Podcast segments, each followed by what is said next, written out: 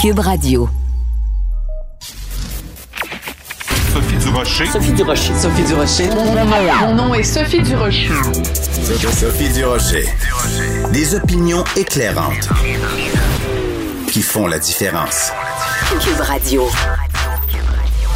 Bonjour tout le monde, bon jeudi et surtout bon 11 novembre, bonne journée de l'armistice, une journée qui fait référence bien sûr à l'armistice signé le 11 novembre 1918 à 11 h donc là à 11 h le 11 du 11, ça mettait fin au combat de la Première Guerre mondiale. Et vous savez que euh, en France, entre autres, euh, c'est une journée fériée. On sait qu'au niveau fédéral aussi, c'est une journée euh, fériée, les entreprises fédérales, les, les bureaux fédéraux sont fermés et je me pose toujours la question chaque 11 novembre si on veut vraiment rendre hommage aux vétérans, aux anciens combattants, si on veut vraiment se recueillir sur euh, ceux qui ont fait le plus grand sacrifice pour notre pays, euh, pour notre liberté, est-ce qu'on devrait pas justement en faire une journée fériée à tous les niveaux? Est-ce que les élèves, euh, les étudiants dans les classes devraient pas justement être en congé pour les conscientiser, pour que eux aussi puissent se remémorer ça? Alors je pars un mouvement 11 novembre journée fériée partout à tous les paliers gouvernementaux. Quand euh, je vois à quel point euh, bon, on porte un petit coquelicot puis après euh, on oublie, ça m'attriste énormément. Chaque fois que je vois ça, je pousse un très triste. Ben voyons donc. De la culture aux affaires publiques. Vous écoutez Sophie Durocher. Cube Radio. René Simard est à la fois interprète, metteur en scène, comédien, animateur. Il n'y a rien qu'il ne fait pas. Et ces jours-ci, il sort un tout nouvel album de chansons originales en duo avec non seulement les plus grandes voix du Québec, mais surtout des gens qu'il considère comme être ses amis. Et euh, en même temps, ben, on célèbre 50 ans de carrière de René Simard. René Simard, bonjour. Bonjour Sophie, ça va? Ben moi, ça va très bien. René, euh, quand je lisais sur vous pour préparer mon entrevue, j'ai lu plein d'informations, j'ai écouté des chansons, j'ai lu des trucs, et il y a une information qui, euh, je dis, c'est pas possible, c'est pas vrai. Vous êtes grand-père, René. Il me semble que René Simard peut pas être grand-père. Qu'est-ce que c'est ça, cette affaire-là, que vous êtes grand-père? Ah, même, même des fois, Olivier dit à Chloé, qui est le nom de ma petite fille, il dit, gars, grand-papa, écoute, je me retourne encore en me demandant à qui c'est qui parle. mais j'en reviens pas, mais le temps est, va trop vite, Sophie, vous le savez. De toute manière, c'est, tu peux rien y changer. Puis donc, là, ben, il faut, il faut comprendre que c'est comme ça que ça se passe. Puis à un moment donné, moi, je, je tiens, je me rappelle, en tout cas, je, je tenais dans mes mains, d'une main, mon fils Olivier qui là maintenant c'est impossible. Il a 32 ans, il est costaud, il mesure 6 pieds 1. Fait puis là je le vois, c'est sûr que je dois être grand-père à quelque part parce qu'il a 32 ans, Rosalie a 30 ans, puis ma femme a 22. Fait que là, ben... ah oui, Marie-Josée, elle vieillit ah, pas, elle. Ah, ça, c'est pas juste. Ah, non, écoute.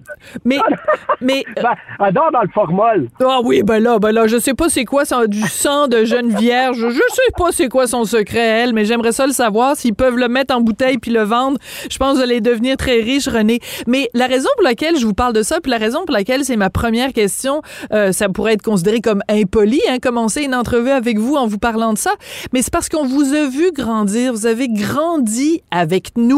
Euh, et, là, c'est à chaque fois qu'on a des nouvelles de vous, on a l'impression que c'est un petit peu aussi toute notre histoire qu'on vit euh, avec vous. Puis quand je dis que vous avez 60 ans puis que vous avez 50 ans de carrière, ben ça nous permet nous aussi de faire un retour sur les 50 dernières années.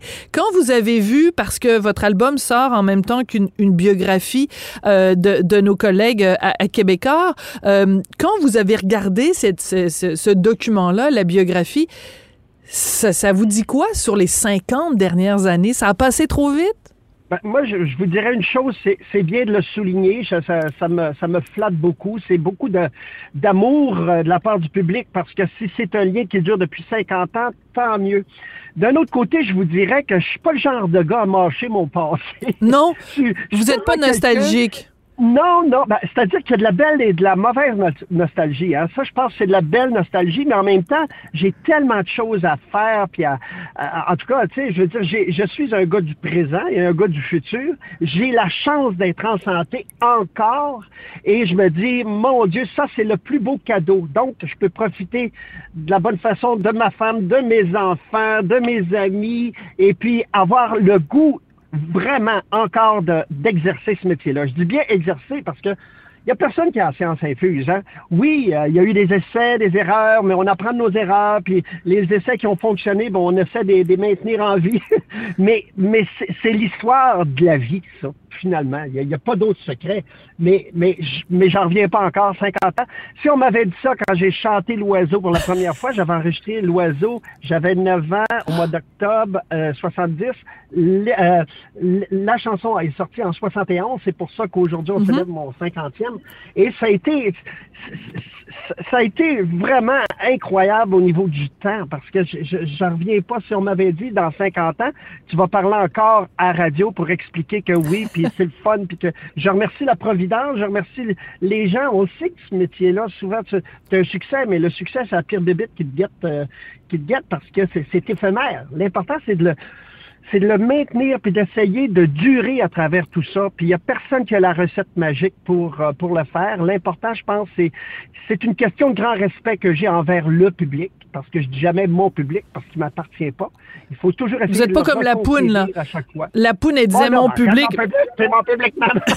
Mais la poudre, avec qui j'ai déjà travaillé, alors pour vous dire. Ah, ben là. oui, ben, j'ai fait un album avec la poudre. Ah, ben, je savais pas. J'avais oublié ça. Ben J'avais oui, oublié ben ça. écoutez, Ça me dit le deal mais très sympathique, Madame Rose Ouellette. Mais Oui. regarde, ça trahit mon âge, hein? Oui. Mais en même temps, il y a quelque chose qui me garde jeune, c'est que j'ai toujours eu comme 4 ans d'âge mental.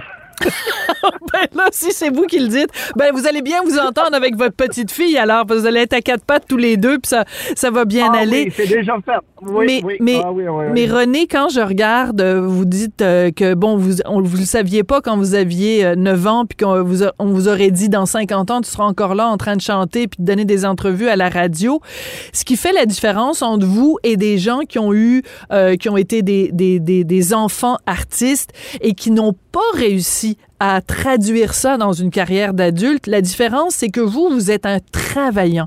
On le sent, vous êtes quelqu'un qui travaille fort. Moi, je me rappelle quand je vous ai vu il y a quelques, il y a quelques mois, quelques années, quand vous étiez dans Mary Poppins, vous jou- jouiez le rôle de Monsieur Banks, vous étiez extraordinaire, vous dansiez, vous chantiez et vous étiez au quart de tour.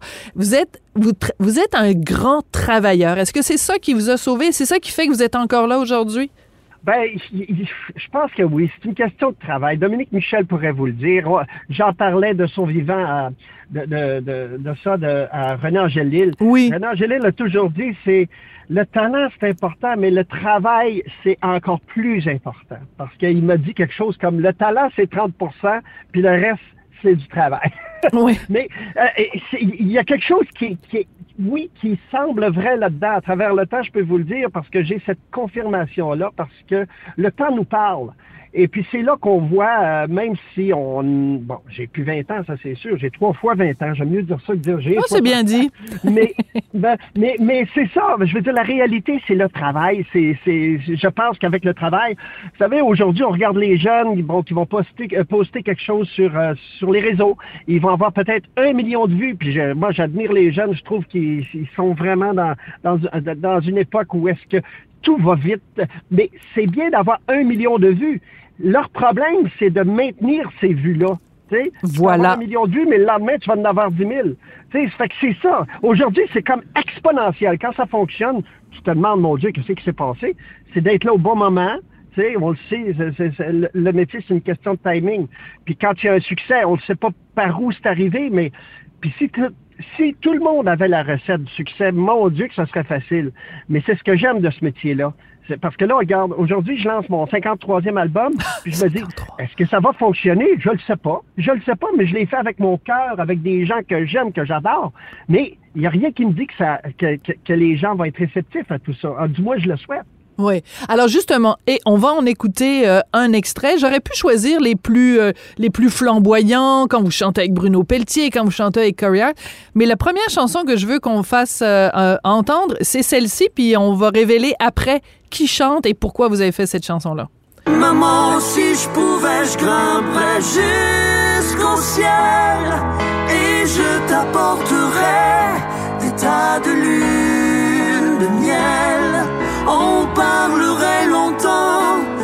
toi, de la maison et les mots coûteraient bon. C'est beau ça. Petite Oh, maman. Merci, merci. Alors, je vous laisse Ça- le plaisir. Oui, Ah, dites-nous écoute, qui chante avec vous. Oui, c'est Marina Orsini qui m'a fait le cadeau d'accepter de participer, non seulement de participer, mais d'écrire le texte. Et ça, ça, ça me touche encore plus. Puis en même temps, on avait le même rapport avec nos mères. Elle était très, très proche et moi aussi. Maman est partie en 2015. euh, sa mère est partie un peu plus tôt. Euh, et, et, et c'est c'est comme un deuil qu'on a de la difficulté à faire. L'autre jour, j'ai dit à, à- à Marina, j'ai dit, Marina, j'ai dit, c'est drôle, ça m'aide peut-être à faire le deuil. Ah oui? Elle dit j'aime ton peut-être. Ouais, parce qu'elle elle dit j'aime ton peut-être parce qu'elle dit un deuil d'une mère. Elle dit je pense pas que tu vas y parvenir parce qu'elle dit moi je suis pas rendu là encore. Oui. Puis à quelque part c'est vrai parce que j'y pense à tous les jours à ma mère. Ma mère s'appelait Gabrielle, c'est mon ange Gabrielle. C'était un phare dans ma vie. Ça, a été quelqu'un qui m'a toujours protégé. Puis à la fin de sa vie, c'est moi finalement qui, qui, assistais à son dernier souffle. Et, et je suis un homme privilégié d'avoir eu cette qualité de maman-là dans ma vie.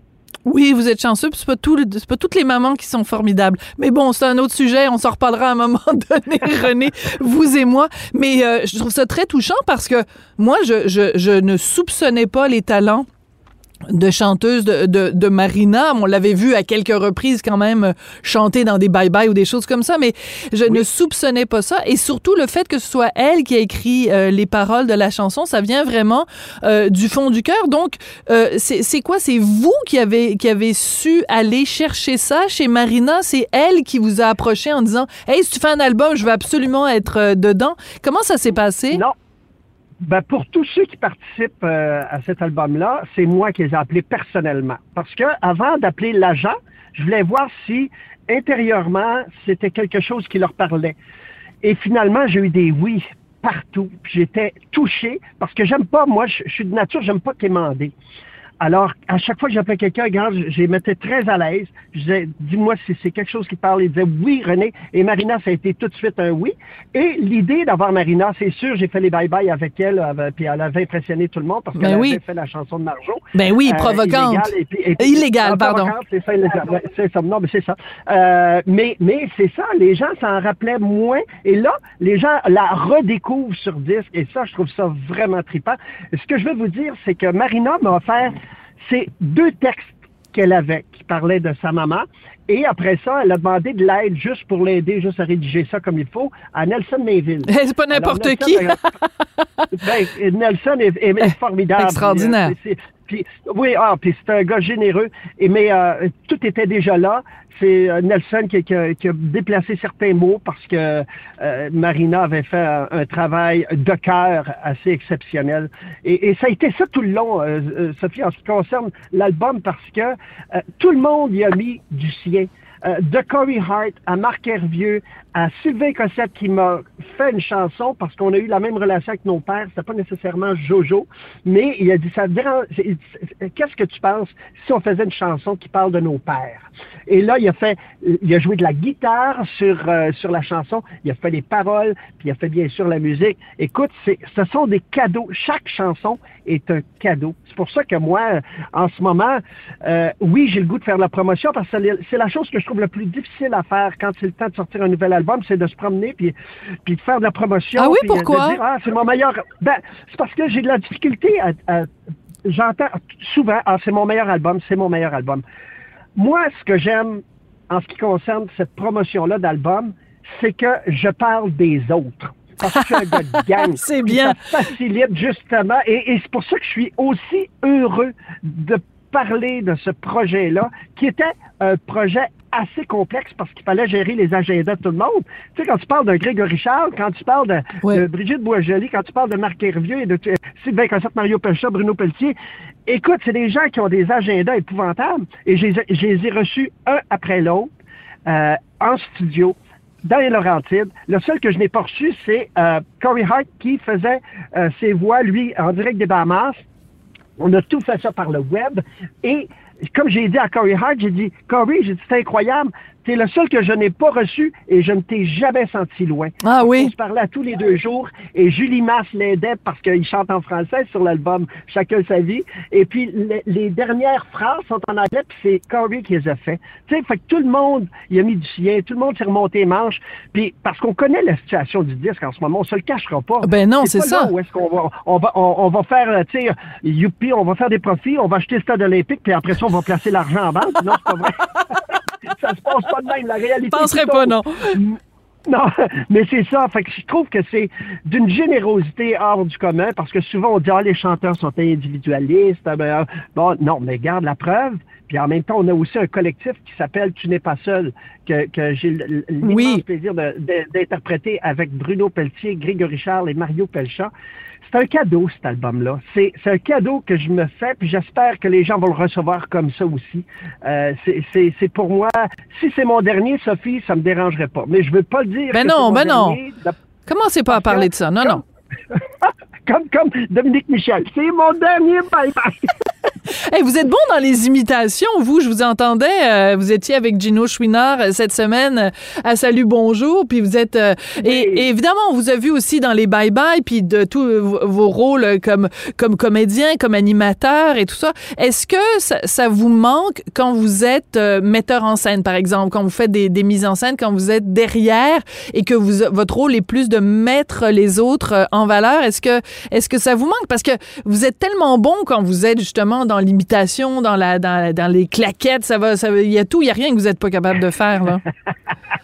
Non, mais, j'adore cette question-là, Sophie, parce que euh, je suis capable de faire la différence entre être devant et de faire la mise en scène, puis de faire le maximum pour maximiser la- le talent que j'ai devant les yeux. À chaque fois que je dirige, euh, je dirige un artiste, c'est pas pour en faire un petit mort loin de là. Je parle de ce qu'ils ont de plus grand, de plus beau, et j'essaie de, de l'extirper pour vra- que ça puisse rayonner jusque dans le fond de la salle. Et ça, pour moi, c'est un beau défi, et c'est c'est pour ça que j'aime tant la mise en scène, parce que faire de la mise en scène, c'est particulier, tu comprends? Parce que tu, tu, tu, euh, tu- tu décides de, de- des- des gens avec qui tu travailles. Ça, c'est c'est une belle folie, puis en même temps, un luxe exceptionnel. Alors, il faut que tu travailles avec des gens dans différents départements. Et dans chaque département, il faut travailler avec les meilleurs. Que ce soit à l'éclairage, que ce soit au niveau de la scène, que ce soit au niveau des costumes, la musique, le texte, les chansons et ainsi de suite.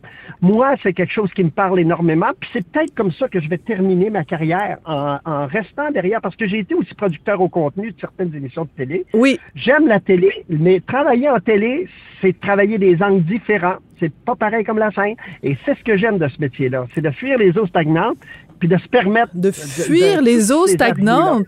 Oh là là, ça Oui. c'est bien dit. Bravo. Ben c'est comme ça qu'on va se quitter, euh, euh, Monsieur Simard, René. Je sais pas, je sais plus comment vous appelez là. C'est comme vous faites tellement Ben, partie de nos vies. Appelez-moi René. Appelez-moi. René. Appelez-moi René.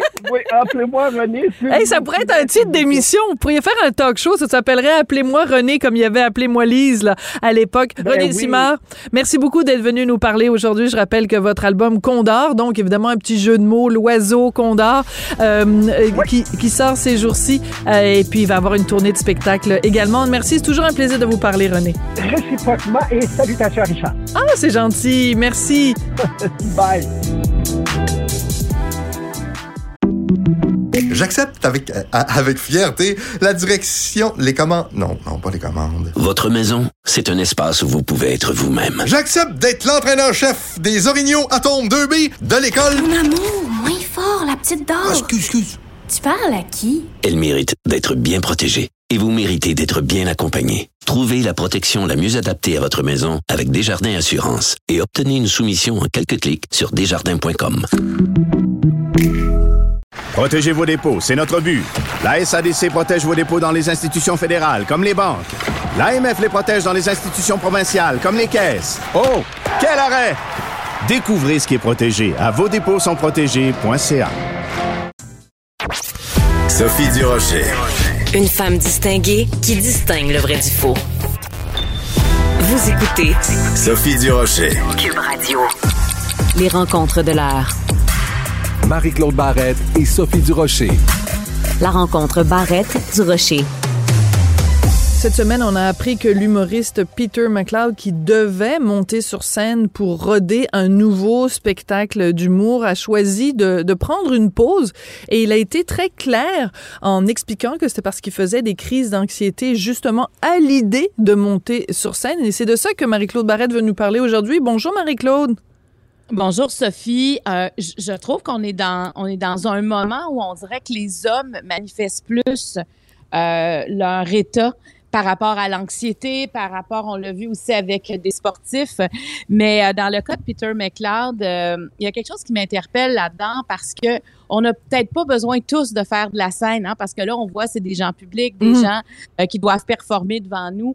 Mais Peter McLeod euh, raconte qu'il voit présentement un psychologue pour l'aider dans l'anxiété de performance. Il voit un spécialiste dans ce domaine-là.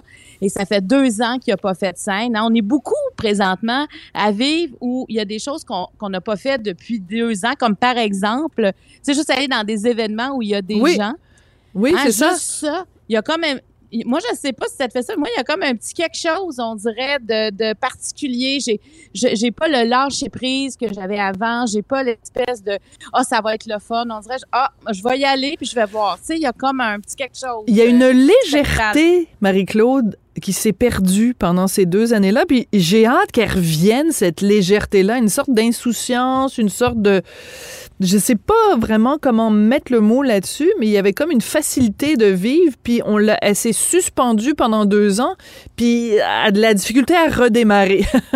Ben oui, oui. Puis, tu sais, on se surveille aussi beaucoup les uns les autres. Ah, non, il est allé aux toilettes, il a pas mis son masque, comment ça? Tu sais, il y a comme plein de, de choses. Et Peter McLeod, ben là, il nous raconte, tu sais, lui, sa vie allait quand même relativement bien, c'est ce qu'on comprend. Mais là, tout à coup, il sait qu'il doit remonter sur scène pour sa nouvelle tournée Zen en kilt. En plus, ça s'appelle Zen, Zen. en kilt. Ben oui, je sais. Zen. Alors, tu sais, il est censé remonter euh, d'ici quelques jours et finalement, il se rend compte que j'imagine qu'il devait se mettre dans un état terrible pour dire ça doit être reporté, je suis pas en mesure. Et puis lui, il, il a dit à ses fans, je vais être franc avec vous, là, c'est parce que je, je ne suis pas capable présentement, je fais de l'anxiété juste à penser. Puis tu sais, il y a c'est qu'il a été capable de trouver la cause. J'imagine son anxiété s'installait tranquillement. Et finalement, c'est en comprenant que plus que la date butoir approchait, plus que l'anxiété devenait généralisée probablement.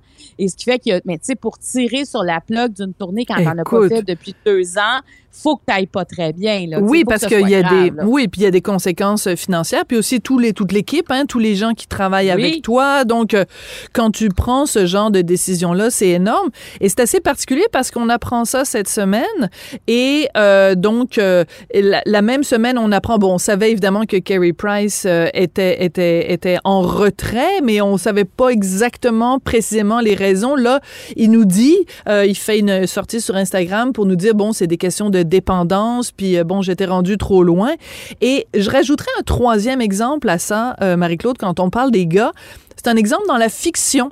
Euh, dans District 31, Bruno Gagné, euh, donc Oui. euh, notre notre patrouilleur, notre notre Oui. policier qu'on aime bien, joué par Michel Charette. On l'a vu au cours des dernières semaines vraiment sa descente aux enfers et on l'a vu pleurer, on l'a vu vraiment et c'est sûr que c'est un personnage de fiction, euh, euh, mais euh, Bruno Gagné.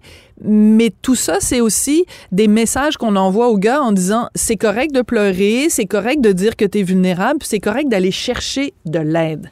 Ah oui, et, mais c'est tellement bien joué par Michel Charette, ce rôle-là, dans un poste de police.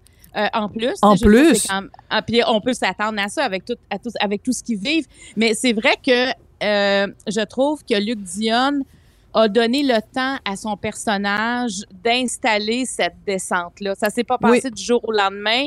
Tranquillement, on voit que ça va pas. Et je pense que ça, ça doit ressembler à la réalité, tu sais, Mm. quand- parce que c'est ça se fait pas du jour au lendemain et l'entourage a un rôle. Puis à un moment donné, il faut quand même être euh, autoritaire, hein, parce que quand la personne ne s'en rend pas compte, on- on- il faut être autoritaire. Il faut intervenir. Oui, oui, oui, parce que la personne, comment ça va, ça va, ça va, ça va, mais le ça va, il veut plus rien dire à un moment donné. Puis, puis ce que j'aime dans ce que j'entends aussi, c'est que Peter le dit, je consulte. Oui. Et euh, Carrie Price dit, j'ai besoin d'aide, j'ai besoin d'aller en thérapie, j'ai besoin d'un suivi. Et ça, je trouve que c'est l'aspect qui ressort le plus c'est oui, on dit qu'on va pas, mais on va chercher des spécialistes. Puis moi, ça fait des années que je fais des émissions avec des psychologues, entre autres, avec des médecins spécialistes, des psychiatres. Et c'est toujours la peur de consulter, la peur d'être jugé parce que c'est comme un signe de faiblesse. Et mm. là, on dirait que ce, cette espèce de tabou est en train de, de, de partir. On est en train de lever ce brouillard parce que quand on a besoin d'aide, que ce soit peu importe pourquoi, quand ça nous touche, il faut aller chercher cette aide-là. Alors, ces deux gars-là, entre autres, parce qu'il y en a plusieurs, hein, on l'entend de plus en plus, ces deux gars-là, je trouve, que nous donnent des exemples que ça peut tous nous arriver à, à n'importe quel moment de notre vie. Voilà. Et, euh, tu sais, c'est important aussi de, de dire, euh, bon, quand tu t'appelles Peter McLeod et que tu t'apprêtes à faire une tournée où tu vas aller euh, sur des scènes devant beaucoup de public, il, il, parle de la pression de la, de la performance, mais ça peut être, tu sais, tu peux, tu peux travailler dans n'importe quel métier. Tu peux être caissier à la, à la caisse populaire des jardins et vivre une pression parce que, pour toutes sortes de raisons, parce que ton enfant est malade, puis il faut que, que tu lui euh, offres des, des soins spécialisés. Ça peut être parce que euh, au travail, il y a des gens qui sont insupportables avec toi. Il y a toutes sortes de raisons. Et justement, quand il y a des gens très connus qui disent, ben moi, cette pression-là, elle est trop pour moi, ça donne aussi le signal de gens qui, qui vivent toutes sortes d'autres pressions à d'autres niveaux, de dire, OK, ben si lui, il craque sur la pression, ben c'est moi aussi, j'ai le droit de craquer sous la pression. Ça, légitimise un appel à l'aide. Absolument, parce qu'il y a des périodes de la vie qui sont vraiment plus difficiles que d'autres. Effectivement, tu n'as pas besoin de faire un métier public parce que moi, je pense que quand tu commences à, tu sais, comme Peter l'explique, quand tu commences à penser que ça s'en vient, puis à chaque jour, tu sais, si tu as quelque chose qui s'en vient, puis à chaque jour, tu y penses, puis je t'en parlais l'autre fois, mais il y en a beaucoup qui ont ça le dimanche soir. Oui. Parce que c'est leur retour à la semaine le lundi. Mais quand ça, ça t'envahit trop, là, on appelle ça aussi un burn-out. Hein? Tu sais, quand c'est la fin de semaine, tu mm. réussis à aller bien, puis mais il faut prendre soin de soi. C'est des signaux importants parce que malheureusement, quand on fait pas attention, des fois, le pire peut arriver. Et, euh, et, tu sais, puis des fois, c'est plus qu'on attend, souvent plus long, c'est de s'en remettre. Et, euh, et ça fait partie de l'équilibre mental parce que oui, de la pression, on en a d'un bord et de l'autre. Puis, veut, veut pas aussi, euh, il y a des je pense que dans le cas de Carrie Price, il y avait un peu de ça. C'est ce que j'ai compris. C'est aussi tous les commentaires. Tu sais, quand, quand tu joues au hockey, quand tu es le gardien. Ben oui. Tu sais, tous les commentaires, on s'attaque à toi personnellement. À la longue, c'est impossible que ça nous atteigne pas. Oui, ça use. Mais, ça use, oui. J'aimerais ça parler avec toi aussi de façon plus générale parce que là on parle des gars qui euh, bon qui, qui qui lancent des appels à l'aide dans des situations dramatiques, c'est-à-dire des situations vraiment qui sont allées à l'extrême. Mais je me faisais une réflexion euh, hier soir en lisant un magazine. Euh, je vais t'expliquer après. je me disais j'ai jamais vu de, tu sais, moi je vais avoir 56 ans, j'ai jamais vu autant de gars parler de leur vie intime, de leur vie, euh, euh, de, de, de leurs états d'âme qu'aujourd'hui. Et le magazine que je lisais hier soir, c'est le magazine Véro, et dans le, le magazine de Véronique Cloutier, puis la dernière page, c'est toujours un éditorial de Louis Morissette, le conjoint de, de Véronique, et il parlait du, de, de l'âge qu'il a, puis il disait, je suis comme au mi-temps de ma vie, puis il faisait une comparaison avec euh, quand tu fais un 18 trous au golf, il paraît qu'après 9 trous, tu fais comme un retour euh, à la base. euh, moi, je suis des termes de golf que je connaissais pas, mais, mais tu avais Louis Morissette, qui est un gars hyper connu, qui disait à quel point il trouvait ça difficile, par exemple, sa plus vieille qui est partie de la maison, qui est partie vivre en appartement, puis à quel point il réfléchit sur euh, euh, sa vie, au mi-temps de sa vie. Puis je me disais, il y a dix ans, là, quelqu'un de connu comme Louis Morissette aurait pas écrit ça dans un magazine, puis certainement pas dans un magazine féminin. Puis je me disais, bravo les gars, bravo les gars, vous, vous, commencez enfin à nous parler de ce qui se passe dans votre cœur, de ce qui se passe entre vos deux oreilles. Ben, on, on revient tout le temps à la fameuse gestion des émotions. Il y a, pendant des années, les hommes ont été réprimés où ils ne pouvaient pas montrer d'émotions parce que les émotions, ça appartenait comme aux femmes, au territoire féminin.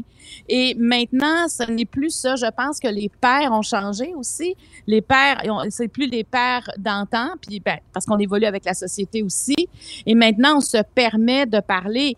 Et c'est bon pour les garçons aussi qui s'en viennent d'entendre des hommes manifester leurs émotions. Aussi, émettre des doutes, Sophie. Oui. Ça, là, pendant des années, les hommes n'émettent... Parce qu'émettre des doutes, c'était se rendre vulnérable, c'était se montrer faible. Oui, c'était l'époque de Papa a raison. Papa a raison, ça dit tout. Écoute, l'émission s'appelait comme ça, Papa a raison. Ben, Écoute, là, je veux dire, comment veux-tu être un papa puis évoluer dans une société comme ça en disant, ben moi j'ai des doutes, je suis pas sûr, je suis pas certain, puis euh, ben. Non, moi- le doute n'était pas Ben permis. voyons, c'était pas en option là, c'était, c'était, non. Alors, alors, on peut imaginer, ça, c'est pas pour rien que les hommes ont eu autant de maladies cardiaques, ils en ont encore maintenant. Les femmes les rejoignent presque. Dans, dans les pourcentages, mais il reste que tout ce qu'ils ont gardé en dedans, Hum. ça, écoute, c'est sûr que ça te détériore la santé d'une façon incroyable. Alors, d'être capable d'en parler, puis oui, tu nommes Louis, qui est un, qui est un homme qui a beaucoup d'influence aussi, qui joue aussi des personnages et qui se met en scène aussi avec des rôles de vulnérabilité. Et plus qu'on en verra, parce que tantôt tu parlais de la fiction, mais la fiction représente, c'est un reflet de la société aussi. Alors, quand on en voit à la télé, ça veut dire qu'il y en a Mm. plus aussi. Et, Oui. et je pense qu'il faut continuer dans cette voie-là, mais, euh, mais de, de montrer le doute, c'est toujours sain, peu importe qu'on soit une femme ou un homme, mais de se montrer vulnérable aussi, c'est une force. Oui, alors bravo à Peter, euh, bravo et merci, merci Peter, merci Carrie, merci euh, Luc Dion, merci Louis. Je veux dire, c'est important. Puis continuez les gars, nous on est habitués, nous les femmes, on passe notre temps à parler de ce qui nous arrive. Fait que on est Ben, habitués. peut-être qu'on nous- mais mais mais c'est quoi? J'ai comme l'impression qu'on se fait moins dire aussi qu'on est hystérique parce Oui. qu'il y a eu beaucoup de ça Parce Merci de le dire. beaucoup- Oui. Ben, il y a eu beaucoup de ça. Moi, je me souviens, quand j'étais plus jeune, j'allais dans des réunions politiques. Dès que je m'enflammais, elle est fatiguée ou bien dans, dans sa période, est hystérique, Mm. tu sais. Et, et parce qu'il y avait comme un- il y avait comme une espèce de monotonie du côté euh, masculin, tu sais, qui faisait en sorte que euh, on, on montrait pas vraiment rien, pas, pas d'émotion, mais, mais un homme qui choque, là, par exemple, là, c'est du sérieux, là, attends une minute, là. Mais Mm. par exemple, une femme qui démontrait euh, plus d'intonation, plus d'émotion, ben on, on remettait ça en question. Alors que là, j'ai l'impression que ça va, ça va finir par s'équilibrer. Puis même pendant la soirée électorale, écoute, j'avais jamais vu autant d'émotions, Hmm. de joie, de démonstration. Et ça fait vrai. du bien. Ah oui. écoute, ils ont gagné, ils ont travaillé. Tu sais, on est cynique tout le temps face au monde politique, mais ça reste que c'est des humains. Oui, puis rappelle-toi, oui, puis rappelle-toi, euh, donc pas ces élections-ci, puis pas au niveau euh, municipal, mais quand, euh, te rappelles-tu quand euh, Alexis euh, Duceppe-Brunel avait été élu, puis que son père, Gilles Duceppe, était Ah oui. commentateur à, à- à la soirée électorale à Radio-Canada, puis il a comme appris en direct que son fils était élu, puis il y avait un dialogue entre les deux, puis papa, je t'aime, puis mon fils, je t'aime, puis tout ça. Moi, je me pinçais, je me disais, écoute, c'était c'était en 2019, c'est pas plus compliqué que ça. Et, euh, et écoute, tu avais deux gars à la télé nationale qui se disaient je t'aime. Moi, je, capotais. C'était vraiment. Alors, bravo les gars, continuez à vous dire que vous vous aimez. Marie-Claude, il nous reste un petit trois minutes. Je veux absolument que tu nous parles de cette histoire hallucinante euh, qui s'est produite grâce à TikTok, euh, ce réseau social que les jeunes aiment beaucoup. Ben oui, absolument, parce que euh, il y, a une- il y a une jeune fille euh, qui a été enlevée. Elle a été, euh, ses parents ont appelé, l'ont déclarée disparue. Ça se passe aux États-Unis. Une jeune fille de 16 ans. Et à un moment donné, euh, il y a une femme, euh, parce qu'elle elle est sur la, elle est sur l'autoroute, euh, et là, euh, il y a une femme qui la, qui la dépasse en voiture, et la jeune fille lui fait un signe de la main. Donc, elle a les, euh, les quatre doigts et le, le pouce dans la paume, les quatre doigts ouverts et le pouce dans la paume, et elle referme ses doigts sur son pouce. Et ça, c'est le, le Women's Foundation euh, du Canada qui a mis ça sur TikTok. Ils ont dit, si vous êtes mal prise, parce que surtout en temps de pandémie, on savait qu'il y avait de la Oui. violence conjugale dans les maisons. Puis elle disait, tu sais, placez-vous à la fenêtre, faites ce signe-là, faites-le sur les réseaux sociaux. Mais si vous êtes mal prise, ça, c'est un signe qu'on doit vous aider. C'est un appel à l'aide. Alors, la jeune fille a vu, avait vu ça sur TikTok et la, la, la dame qui chauffait la voiture l'a vu aussi. Alors, dès qu'elle a vu ce signe-là de la main qui se referme sur le pouce, elle a contacté la police. Ils ont suivi la voiture et c'était la jeune fille qui avait été portée Incroyable. disparue pendant la journée qui a été retrouvée de cette façon. Ça donne des frissons. Absolument. Moi, j'en, revenais pas, tu sais, parce que souvent, ben, me semble, TikTok, tu sais, on a vu ça beaucoup pendant la pandémie où on avait l'impression que ça faisait du bien. Les gens bougeaient, dansaient, on les imitait. Il y avait, je trouvais que ça nous rassemblait. Tu sais, ça a été vraiment une, une plateforme qui a pris son élan, entre autres, pendant la pandémie. Mais quand on voit qu'il y a d'autres façons de l'utiliser, puis je sais aussi que tu avais reçu le, le super médecin qui est sur euh, TikTok. Docteur. TikTok qui a, re- qui a repris du service hier parce que ben, il avait dit qu'il arrêtait parce qu'il y avait vraiment ben, il y avait plus le temps. Et euh, il était aussi tanné de se faire euh, insulter, harceler et menacer. Ben, il a re- remis une nouvelle vidéo hier. Puis surtout une grande entrée Facebook, c'est important de le mentionner, où il défait un à un les arguments d'un regroupement euh, de professionnels de la santé, ça s'appelle Réinfo COVID. Ils te massacrent leurs arguments les uns après les autres. Donc oui, TikTok, euh, ça peut être très utile pour contrer la désinformation et pour sauver des vies, pour sauver des gens qui sont victimes euh, de violences. Oui. Donc euh, c'est un, très bel exemple dont tu nous parles ce matin. Ben oui, absolument. Puis je veux, je veux dire qu'il y a- il y, a plein de choses. Hein. Je regardais, si tu veux, mettons, euh, savoir euh, comment faire ton testament, il y a des notaires qui sont là, il y a des avocats qui peuvent t'aider. Parce que avant le TikTok, c'était des vidéos de 15 secondes. Après ça, ils ont fait passer à 60 secondes et maintenant, ça va jusqu'à 3 minutes. Donc, on n'est pas juste dans le divertissement. Oui, il y a de ça beaucoup, mais il y a quand même des tutoriels vraiment intéressants. Moi, souvent, je parle avec Juliette, elle me dit toujours, je vais aller voir ça sur TikTok. Je suis toujours, mais voyons, TikTok. euh, Et effectivement, tu sais, je me disais, semble, tu vois pas tout ce que tu veux sur TikTok, mais effectivement, c'est une plateforme. Écoute, maintenant, ils ont, je pense, un milliard euh, d'utilisateurs à travers la planète. Donc, c'est quelque chose qui prend de la propension, mais ce qu'il faut savoir, c'est que c'est utile aussi. Puis en tout cas, moi, ce- cette Ah, histoire-là. c'est me- incroyable. On verrait ça dans un film, on dirait, voyons, c'est exagéré, mais euh, tu sais, on verrait ça justement dans un scénario de Luc Dion, on dirait c'est exagéré, mais là, c'était bel et bien euh, pour de vrai. Merci beaucoup. Marie-Claude. Merci, Sophie. Quand est-ce que tu, quand est-ce que tu Oui. trouves un compte TikTok? Ben, ben là, ça me fatigue un peu, parce que dans le fond, je me disais, moi, c'est sûr, j'irai pas faire des petits moves, de la danse, des choses comme ça.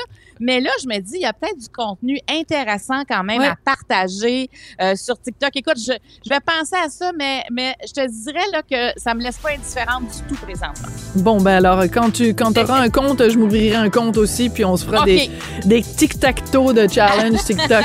Hey, merci Oui, beaucoup, Marie-Claude. Merci, Sophie. à demain. Bye. Merci, c'était vraiment délicieux. Vous reviendrez, là. Ah oui, vraiment, bye. vraiment bon. Merci.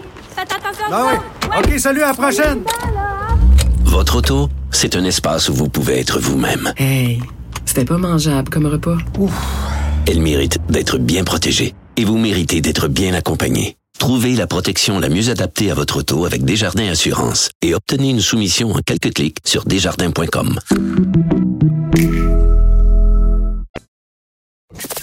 Avertissement. Cette émission peut provoquer des débats et des prises de position pas comme les autres. Vous écoutez Sophie Durocher. Quand on a le cancer, est-ce qu'on devrait, est-ce qu'on doit en parler aux gens avec qui on travaille? Quand on est chef d'entreprise, est-ce qu'on en parle à nos employés? Est-ce qu'on en parle à nos clients? Est-ce qu'il y a encore euh, à ce point-là des tabous euh, euh, au sujet du cancer? C'est de tout ça qu'on va parler aujourd'hui avec Isabelle Viau. Elle est elle-même chef d'entreprise et euh, combattante du cancer. Madame Viau, bonjour. Bonjour Sophie. Madame Viau, racontez-nous votre histoire. Euh, votre premier diagnostic de cancer, c'était quand et c'était quoi?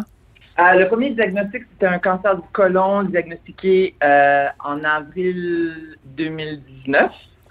Donc, ça, ça a été attrapé assez tôt. La chirurgie a eu lieu en juin. Après ça, il y a eu des rondes de chimio préventive. Et un an plus tard, on me dit que le cancer, on s'est débarrassé du cancer du côlon, mais que j'ai euh, une tumeur au poumon. Ouch. Donc, on repart pour une deuxième ronde, une deuxième ronde de cancer, qui était aussi un cancer qu'on dit un cancer euh, primaire. Donc, euh, c'était pas le premier cancer qui s'étendait. Donc, dans le fond, c'était une bonne nouvelle. On l'avait attrapé assez tôt. Donc, euh, on est reparti pour une autre séance chirurgie, chimio, radio, etc.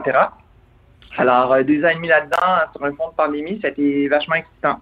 Oui, donc euh, c'est ça, en pleine pandémie, euh, se rendre à l'hôpital pour avoir la chimio, pour avoir les différents euh, traitements, puis ne serait-ce que pour aller euh, rencontrer les médecins et tout ça, ça, ça rajoutait évidemment un, stress. À travers tout ça, à travers tous ces moments de chimio euh, de, ou de radiothérapie, est-ce que vous avez pu continuer à travailler, parce que vous êtes vous-même femme d'affaires, entrepreneur, comment vous avez réussi à concilier tout ça? Ben, écoutez, je suis, je suis entrepreneur et moi, je, je, je fais du télétravail depuis plusieurs années, donc ça n'a pas été une adaptation pour moi de, me lancer là-dedans, mais je n'ai jamais arrêté de travailler. Le seul moment où j'ai arrêté de travailler, c'est lors de mes chirurgies. Donc, la première a duré trois jours. La deuxième, ça a été une semaine à l'hôpital et j'ai, euh, pris congé en, disant à mes clients que je prenais un break techno, donc euh, j'étais pas en ligne mais j'ai recommencé à travailler immédiatement après. Mais j'ai pas un travail qui est physiquement, euh, je dois me déplacer. Et honnêtement, la pandémie a aidé parce que j'avais pas à aller voir des clients, j'avais pas à donner des cours en personne, ce qui, ce qui est assez épuisant dans le cadre de mon travail, c'est ça. Alors, comme tout s'est tout s'est transformé en ligne, qui pour moi un, un univers qui était tout à fait euh, familier, euh, ça l'a justement beaucoup aidé à, à- à soutenir tout ça et à, à cacher aussi l'histoire parce que j'avais pas à raconter rien à personne, j'avais pas à justifier quoi que ce soit, donc c'était euh, ça m'a permis de, de, de maintenir le secret là-dessus. Oui. Alors, vous parlez de cacher, vous parlez de secret. Pourquoi garder ça secret? Ben, écoutez, ma première réaction, euh, c'est que, c'est que d'abord, quand on entend le mot cancer, les gens pensent immédiatement à la mort. Donc, c'est et c'est ça qui est le, le gros tabou à défaire immédiatement parce qu'on sait que même si le nombre de cancers augmente, c'est un Canadien sur deux qui va être euh, qui va recevoir ou qui est atteint de- du cancer, qui va recevoir un diagnostic du cancer euh, au Canada. Euh, mais si le nombre augmente, le taux de, mortalité baisse. Et on parle de des taux de survie au-delà de 5 ans de 55% en 90, jusqu'à- qui a augmenté jusqu'à 64% en 2021. Donc, c'est assez significatif. Donc, cancer n'égale plus nécessairement mort. Mais pour moi, ce que ça voulait dire, c'est que euh, ça, ça risque d'effriter la confiance de mes clients. Ils vont tout de suite penser que, bon, euh, ça- son entreprise ne fonctionnera pas, elle va être prise du cancer, euh, elle, va- elle va mourir demain, euh, genre toutes les choses qu'on peut s'imaginer. J'avais peur aussi de perdre la confiance de mon équipe, de mes partenaires, euh, d'effrayer les créanciers aussi. Euh, c'est Ah évident oui. que c'est pas, Oui, pas les un cr- avantage de dire que tu as une maladie, tu comprends? Oui, c'est ça. C'est-à-dire qu'en fait, même si euh, les gens ne pensaient pas nécessairement que vous alliez mourir de ce cancer-là, s'ils l'avaient su, il y a aussi l'idée que, bon, est-ce que, euh, comme créancier, est-ce qu'on veut investir dans une compagnie, dans une entreprise, euh, sachant que peut-être euh, le, le- la, la chef d'entreprise va devoir s'absenter? La question de l'absentéisme aussi peut être problématique. Est-ce qu'elle va pouvoir donner son, son 110 Est-ce que l'entreprise va être en santé? Si elle n'est pas en santé, est-ce que son entreprise elle-même va être en santé? Donc, c'est sûr que les, les, les gens auraient pu, en effet, se poser toutes sortes de questions. Alors, c'est, je peux répondre immédiatement là-dessus. Ça, dépend vraiment de la personne. Dans mon cas, euh, mon entreprise, euh, plutôt que péricliter, a- s'est mis en mode croissance. Donc, euh, avec avec la COVID et tout ça, j'ai réussi à pivoter puis à, à me relancer vers un milieu qui était beaucoup plus avantageux pour l'entreprise.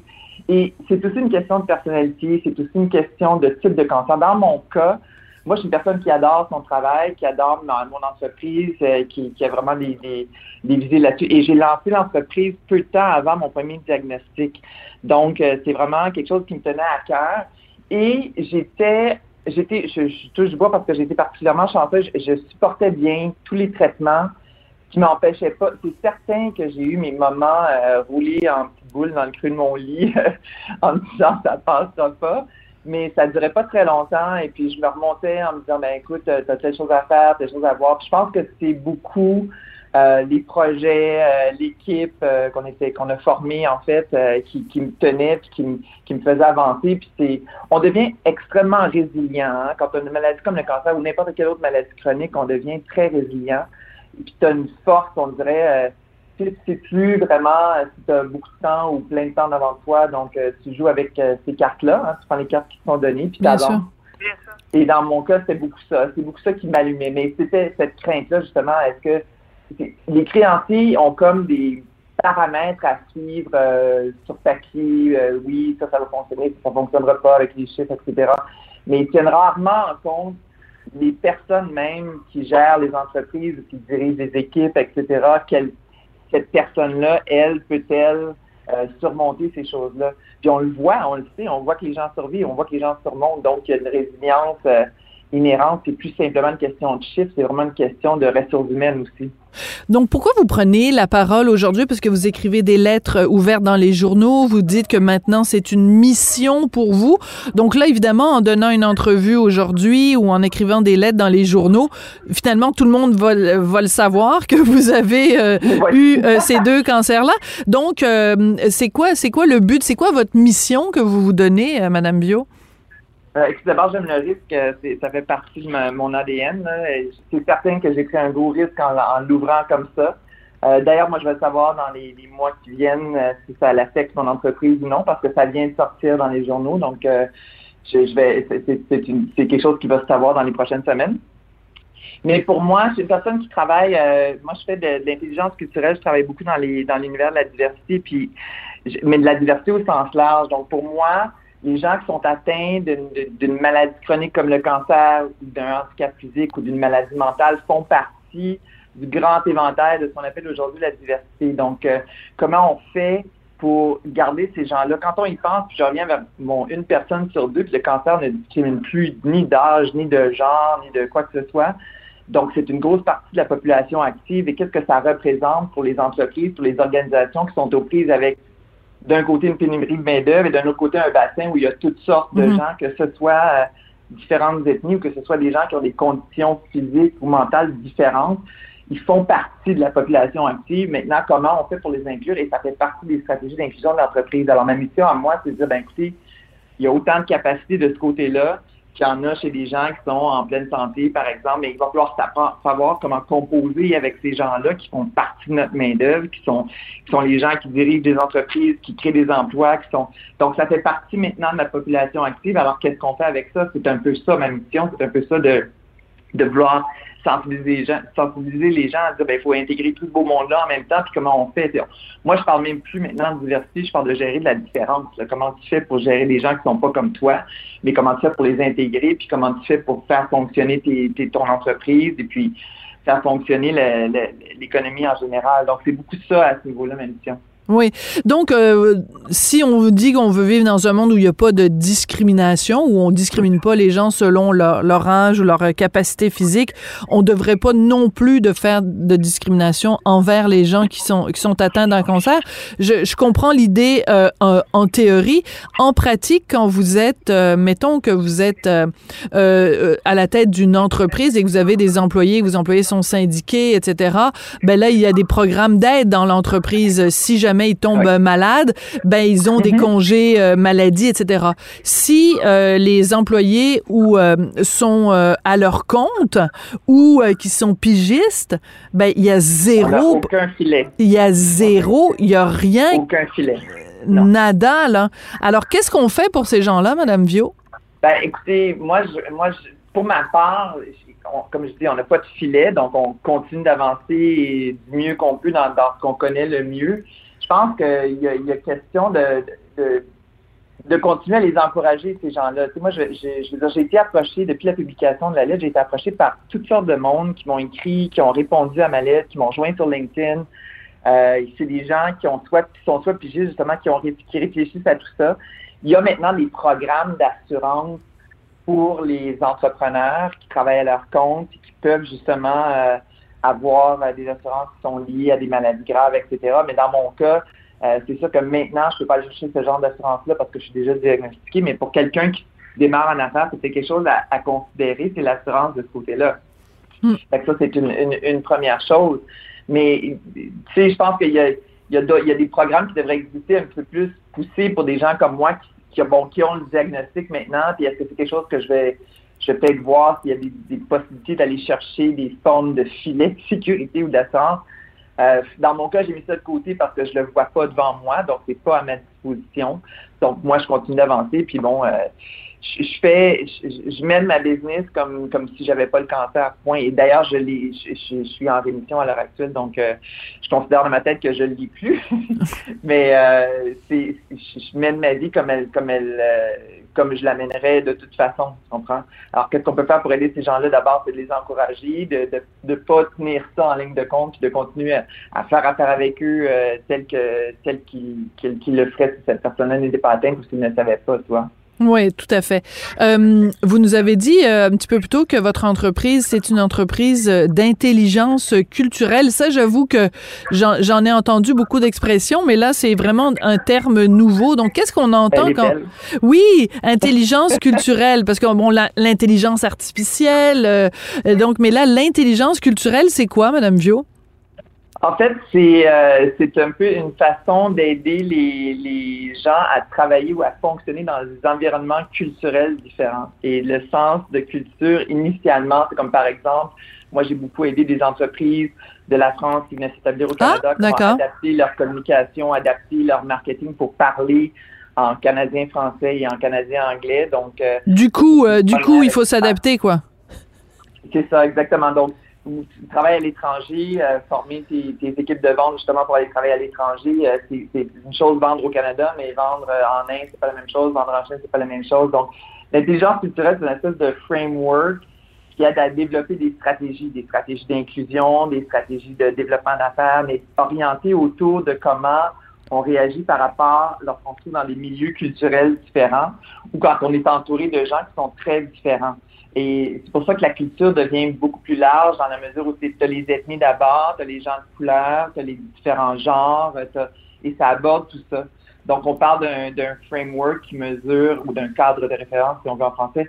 Euh, je suis franglaise et je m'assume. Donc, on parle d'un cadre de référence euh, qui mesure des compétences culturelles. Donc, euh, est-ce qu'on a la motivation? Est-ce qu'on a le savoir? D'accord. Est-ce qu'on est capable de s'adapter? Donc, c'est beaucoup là-dedans qu'on fonctionne. Et comme on fait aussi avec ça des communications, c'est comment beaucoup adapter ces communications pour parler à tout ce beau monde-là. Je comprends. Ben écoutez, euh, c'est important des témoignages comme euh, comme le vôtre. On vous souhaite euh, bon euh, bonne santé. Vous nous dites que vous êtes en rémission, donc on, on se croise les doigts, on touche du bois, on espère que ça va aller euh, pour le mieux. Et c'est important qu'il y ait des gens comme vous qui euh, preniez la parole sur la place publique pour dire ben c'est pas parce que on a un cancer qu'on arrête d'être pertinent ou qu'on arrête d'être compétent. C'est de le de le parler puis de défaire euh, un par un tous les, les tabous qui en- entourent euh, la maladie. Isabelle Viau, merci d'être venue nous parler aujourd'hui. Merci à vous, Sophie. Merci, bonne journée. Isabelle Viau, donc euh, chef d'entreprise combattante du cancer, qui se donne pour mission donc euh, de faire tomber les tabous euh, dans le milieu des affaires et dans le milieu du travail qui entoure les gens qui ont le cancer. C'est comme ça que l'émission se termine. Merci beaucoup à Jean-François Paquet, qui est toujours là, toujours souriant, toujours compétent, toujours sympathique, à la mise en onde, à la réalisation. Puis il y a aussi Florence Dastou à la recherche qui nous a donné un coup de main aujourd'hui. Ben merci beaucoup à vous d'avoir été là et puis on se retrouve demain. Cube Radio.